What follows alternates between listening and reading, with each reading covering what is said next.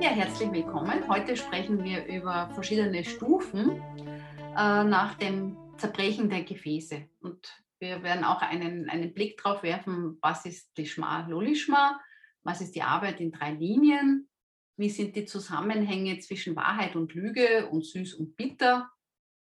Ja, erste Frage an den Boris. Hallo Boris. Also was soll der Mensch eigentlich korrigieren? Worum geht es denn da eigentlich bei dieser Korrektur? Ja, hallo Ellie. Ja, was soll der Mensch korrigieren? Der Mensch muss äh, seine Absicht korrigieren. Und zwar vom Empfang für sich selbst zum Geben an den Schöpfer. Das ist das, was eigentlich uns von der Spiritualität trennt. Der Mensch wird geboren mit der Absicht für sich selbst zu empfangen und damit verbringt er eigentlich äh, sein ganzes Leben und ist sich so selbst äh, noch nicht mal das bewusst, dass er nur diese Absicht besitzt. Und äh, nach dem Zerbruch der Gefäße, ein äh, Vorgang, der in der spirituellen Welt äh, stattfand, nach dem Zerbruch der Gefäße haben wir als Wesen, als menschlicher Wesen die Möglichkeit bekommen, diese Korrektur der Absicht durchzuführen. Dafür besitzen wir zwei Eigenschaften in uns selbst. Die Eigenschaft des Empfangens, der Wille zu empfangen, der materielle Körper und die Absicht, die Absicht des Gebens oder am Anfang ist das ein Punkt im Herzen, der dann wächst und aus dem sich dann später die äh, Absicht des Gebens entwickeln wird. Und zwar nicht aus dem Punkt, sondern aus der Kombination von dem Willen zu empfangen mit der Absicht des Gebens, sozusagen die Arbeit in drei Linien. Das können wir vielleicht klären. Das heißt, wir haben es hier, wie du sagst, mit einer Kombination zu tun. Auf der einen Seite geht es um Empfangen und Geben und jedem der beiden kann man die Absicht äh, für sich oder für den anderen bzw. für den Schöpfer hinzufügen.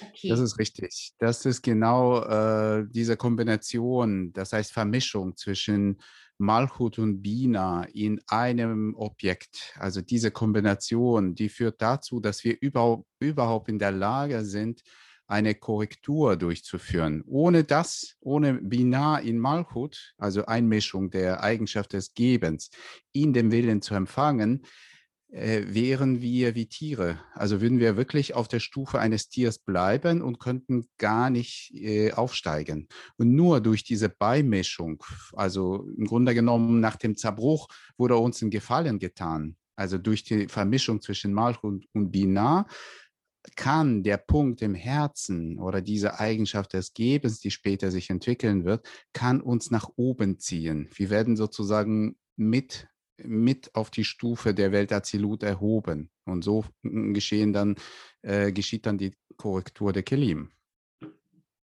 Danke, Boris. Nächste Frage an den Christian. Das heißt, dazu braucht man ja quasi einen Verstand, weil die Dinge ja auf einen wirken und man da Berechnungen macht. Das heißt, man beurteilt gewisse ähm, Ereignisse oder, oder Dinge, die man tut, oder die man empfängt, äh, nach dem, wie sie einem gefallen. Also sprich nach süß oder bitter oder unangenehm oder angenehm. Aber hat das im Endeffekt etwas mit richtig und falsch zu tun? Und wie kann man sich hier am besten zurechtfinden? Äh, zuerst muss man sagen, dass die Berechnung süß bitter oder angenehm und unangenehm eine Berechnung ist, die wir von Haus aus von unserer Natur mitbekommen, wenn wir in diese Welt kommen. Also die Berechnung des kleinen Kindes ist normal, er möchte einen süßen Zustand und er isst wahrscheinlich auch lieber Süßigkeiten als irgendwie eine scharfe Chilisauce oder solche Sachen oder einen Kaffee. Und nachdem das unsere natürliche Berechnung ist, äh, ist das etwas, das uns gar nicht auffällt. Das ist in uns vorhanden. Und die Frage nach äh, Wahrheit und Lüge oder richtig und falsch ist eine Frage, die im Normalfall in unserem Leben erst auftaucht, wenn man dann erwachsen wird. wenn es dann nicht mehr darum geht, seinen Zustand möglichst angenehm zu gestalten, sondern wo es darum geht, dass man dann Verantwortung übernimmt, vielleicht eine arbeiten geht, eine Familie hat, sich um andere kümmert. Und also auch in, in unserer Welt ist Wahrheit und Lüge süß äh, und sauer so gestaffelt. Wenn man das im, auf die Spiritualität äh, ummünzen möchte, ne, das ist äh, süß und bitter eine sehr trügerische Form. Also diese, diese, wenn wir, wenn wir uns darin aufhalten, dass wir sagen, wir versuchen permanent unseren Zustand äh, angenehmer zu gestalten, das, wo man auch vorsichtig sein muss. Also es geht nicht nur darum, dass man 1000 Euro bekommt und der reichste Mensch der Welt wird. Es kann auch sein, dass man viel Geld verschenkt oder spendet und dadurch äh, sein Gefühl verbessert, weil man Ehre oder Anerkennung möchte. Also es ist ein Programm, das ist in unserer kompletten Natur verankert. Wir können das nicht einfach so abstreifen. Und die Frage nach Wahrheit und Lüge ist schon tatsächlich die Frage, so wie Boris vorher gesagt hat, dass die Wahrheit dort ist, dass man die Absicht des Gebens erreichen muss weil es einfach eine Lüge ist, dass wir unseren Zustand wirklich verbessern können und dass wir wirklich zu einem glücklichen Zustand kommen können, einfach über die Erfüllung unserer Wünsche. Das ist eine Lüge. Wir müssen dazu die Angleichung der Form an den Schöpfer, die Eigenschaft des Gebens, wie man das auch immer nennen mag, erreichen. Das heißt, man muss eigentlich, frage den Boris, wenn man als Student spürt, etwas schmeckt einem sehr gut, lohnt sich dann dort besser oder genauer hinzuspüren, ob das auch der Wahrheit entspricht und ob man sozusagen hier die richtige Absicht hat? Ähm, der Mensch kommt in die Gruppe, in die kabbalistische Gruppe und es schmeckt ihm die Gruppe oder ist es für ihn süß, ja? Die Gruppe ist für ihn angenehm. Er sieht die Leute, die zu der Spiritualität streben. Er sieht, wie viel äh, Energie sie dort investieren, wie, wie, äh, welche Stimmung sie haben und dass es natürlich schmeckt, ja? Das ist äh, motiviert, ihn weiterzumachen. Mit der Zeit allerdings äh, fühlt der Mensch, dass äh, ja, die Energie nachlässt. Er, er, bemüht sich, er sieht aber, dass es nicht klappt und äh, vielleicht äh, jemand nervt, dich, äh, äh, nervt ihn auf einmal und er kann das nicht mehr ertragen. Und das heißt, hier schmeckt es nicht mehr. Ja, und wir sind, äh, so wie Chris sagte, wir sind in der Lage, eine neue Berechnung hier einzuführen. Und diese Berechnung basiert dann nicht auf süß und bitter, sondern auf der Wahrheit oder Lüge. Die Wahrheit ist, ja, ich bewege mich Richtung äh, des Ziels der Schöpfung. Das heißt, ich bewege mich dorthin, wo ich die Stufe des Menschen erlange, die Absicht des Gebens. Und diese, diese Berechnung tue ich, tue ich und ich sehe äh, das ist die Wahrheit. Und die Lüge ist, dass ich äh, mich in der lügenhaften Welt befinde, dass ich nur für mich selbst eigentlich äh, empfangen möchte und äh, immer mich be be also belügen lasse und da denke, dass ich gebe und ich gebe aber nichts, ja, und äh, ich möchte aber wirklich auf die Stufe des Menschen kommen und hier kann diese Berechnung mich dann weiter auf die neue Stufe erheben. Das heißt, ich kann weitermachen, trotzdem, dass mir das nicht schmeckt. Und das ist eigentlich mein Weg, wo ich dann diese neue Berechnung tue. Wenn mir immer alles schmecken würde und ich würde immer nur das tun, äh, was süß ist, dann werde ich ungesund leben. Wir kennen das ja auch aus unserem Leben. Wenn du zu viel Süßigkeiten isst, dann äh, äh, dann geht es ja auch nicht gut. Ja? Deine Gefäße werden äh, äh verstopft und äh, irgendwann mal stirbst du von Fettleibigkeit. Und äh, die Berechnung, dass es mir schadet, ja, dass ich das für mich selbst empfinde, also wenn wir wieder auf die Arbeit zurückkommen, wenn, wenn ich das für mich empfinde und dass es dem Schöpfer Genuss gibt, wo ich mich dann überwinde und in die Gruppe dann weiter investiere und möchte dazu diese Eigenschaft des Gebens kommen, diese Berechnung, die ist das, was mich dann voranbringt. Boris, und macht man diese Berechnung einmal oder Finden diese Berechnungen beim Studium die ganze Zeit statt? Oder wann soll man eine neue Berechnung machen? Gibt es hier eine Anleitung oder was würdest du den Studenten raten? Ich äh, rate dem Studenten immer, sich zu fragen, warum tue ich das, was ich jetzt tue? Das ist eigentlich äh, die Aktion, die man ständig hin, äh, machen muss. Wenn ich ohne, ohne solche Fragen an das Studium der Kabbalah äh, rankomme, rantrete, äh, dann bin ich auf der Stufe eines Tieres. Das heißt, diese Berechnung ist, muss ständig sein. Was bringt mich hierher? Ja, warum tue ich das, was ich tue? Warum höre ich mir die Unterrichte an? Und hier muss man mit sich ehrlich sein und wirklich erkennen, Warum tue ich das? Ich tue, weil das äh, mich vielleicht dazu zwingt, irgendwie innerlich, ja, selbst weiß ich nicht warum, oder tue ich das, weil ich meinen Freunden irgendwie einen Gefallen tun möchte, oder weil ich mich schäme, dass, äh, wenn ich nicht komme, dann werden alle auf mich da mit dem Finger zeigen. Oder ich komme, weil ich wirklich das Ziel der Schöpfung erreichen möchte. Ich möchte spiritueller werden. Also alle solche Fragen sind sehr, sehr wichtig und man muss sich ständig sich stellen. Frage ist, wie kann ich meine Absicht überprüfen? Kann ich wirklich überprüfen, dass ich sage, okay, ich mache jetzt das für den Schöpfer oder ich mache jetzt das für mich? Ist das möglich? Also wie kann ich das überprüfen? Sehr gute Frage, Chris. Ähm, wenn der Mensch anfängt zu studieren, ist es für ihn sehr, sehr schwer, diese Prüfung zu machen. Ähm, allerdings kann er prüfen, ob er sich anstrengt, ob er in die Gruppe investiert, ob er gegen seinen Egoismus äh, arbeitet, ob es ihm so schwer fällt, äh, sich mit den anderen zu verbinden, zu den Unterrichten zu kommen, in den Workshop mitzuhören, vielleicht äh, so ein bisschen sich klein machen, so wie wir immer sagen. Wenn er merkt, dass ihr hier eine Anstrengung macht, es ist ein sehr gutes Anzeichen, dass er gegen seinen Egoismus arbeitet.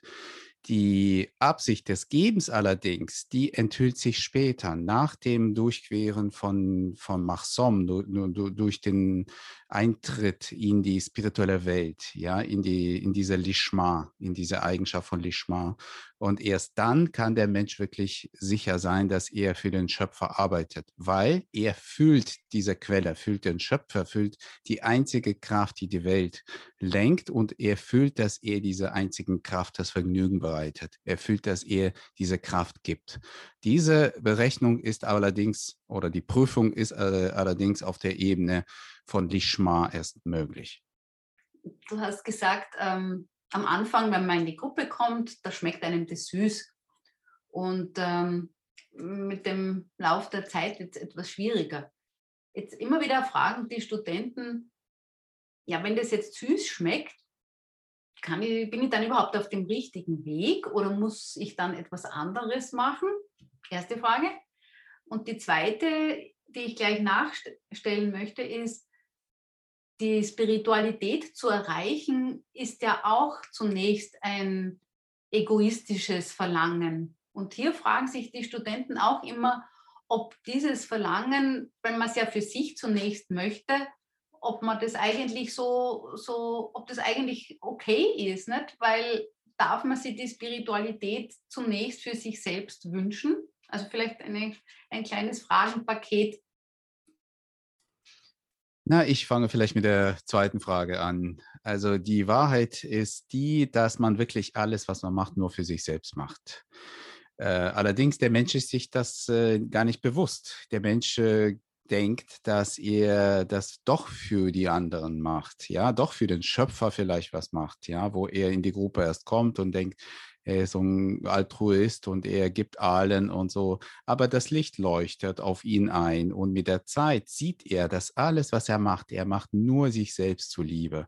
Und wenn man das sieht, ja, also natürlich ist das egoistisch. Alles, was ich tue, ich tue es nur für mich selbst. Selbst wenn, selbst wenn es mir früher erschien, ich tue das für den Freund, darin gibt es eine Berechnung. Ich tue, weil ich äh, mir Vergnügen bereiten möchte. Ja, ich möchte groß aussehen in den äh, Augen des Freundes oder ich möchte mich groß fühlen, wenn ich dem Freund gebe. Alles, all das äh, ist die Wahrheit. All das ist die Wahrheit. Und wenn der Mensch das sieht, selbst wenn das egoistisch ist, das ist bereits Fortschritt.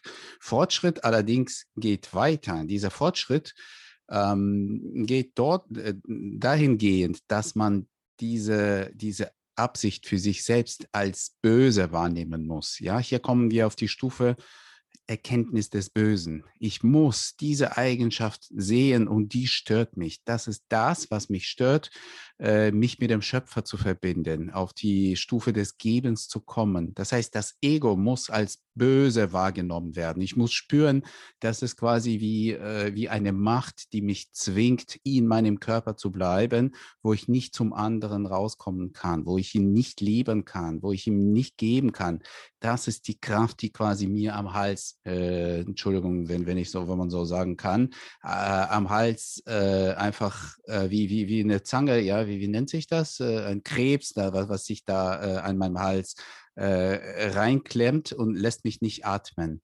Und das muss korrigiert werden. Und wenn ich diese Erkenntnis habe, dann wende ich mich an den Schöpfer und der Schöpfer korrigiert diese Absicht. Ja, ich muss das sehen, ich muss das als böse wahrnehmen und der Schöpfer wird das korrigieren. So, die erste Frage, äh, vielleicht kannst du das nochmal kurz wiederholen. Die erste war, ob ähm, wenn einem das Studium am Anfang und die Arbeit mit den Freunden gut gefällt, ob man da jetzt automatisch den Schluss ziehen sollte, dass es dann nicht richtig ist, dass man irgendetwas ändern muss, weil ja süß eigentlich ähm, ja fast so den Anschein von einer negativen Eigenschaft hat. Also vielleicht auch noch. Nein, das ist das ist durchaus okay. Wenn der Mensch in die Gruppe kommt, wir nennen das sieben satten Jahre, so wie die Tora beschreibt.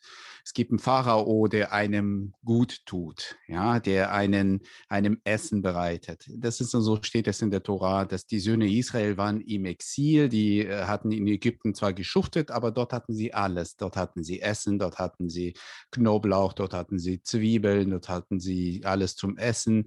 Das Einzige, was sie nicht hatten, die Absicht des Gebens. Sie waren nicht nicht mit dem, Schöpfer, nicht mit dem Schöpfer verbunden. Ja, aber das haben sie gar nicht gemerkt. Das hatten sie gar nicht nötig gehabt, weil sie ihr Leben gelebt haben.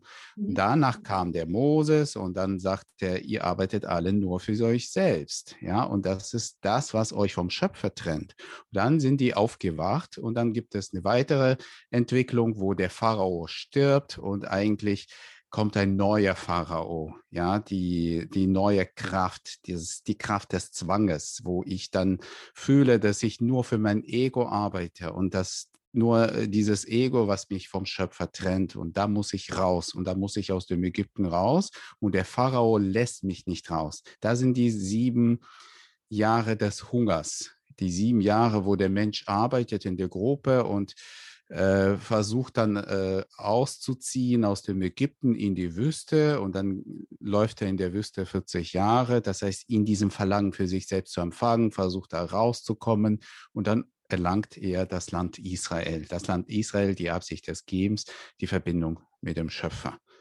So kann man vielleicht die Tora in ein paar Sätzen auch äh, kurz fassen. Ja, Boris, und wie lang dauern diese sieben Jahre und die 40 Jahre? Also menschenlebensmäßig schafft man das in einem Leben? Braucht man da mehrere? Wird es am Ende sich offenbaren? Geht es schneller? Wir, wir, reden natürlich hier nicht über 7 plus 7 plus 40, 56 Jahre, bis wir dann äh, in Israel dann äh, ankommen das kann sehr schnell gehen. Das kann vielleicht äh, ein Jahr dauern, vielleicht kann es zwei Wochen dauern, vielleicht bei, mein, bei manchen fünf Jahre, je nachdem, äh, wie intensiv der Mensch an sich arbeitet, wie intensiv er mit Licht arbeitet, mit der Gruppe arbeitet. Das, das hängt auch von der von den Regiment ab, ja, von dem, was er so in sich mitbringt, ja, mit vom, ähm, von, von seinen Qualitäten und von seinen von seiner Reinheit hängt das auch ab. Ja, es ist, jeder hat so verschiedene Grobheitsstufen in sich, also die, das Aviyut. Und je nach Aviyut kann es schnell oder ein bisschen länger dauern, aber jeder kommt an.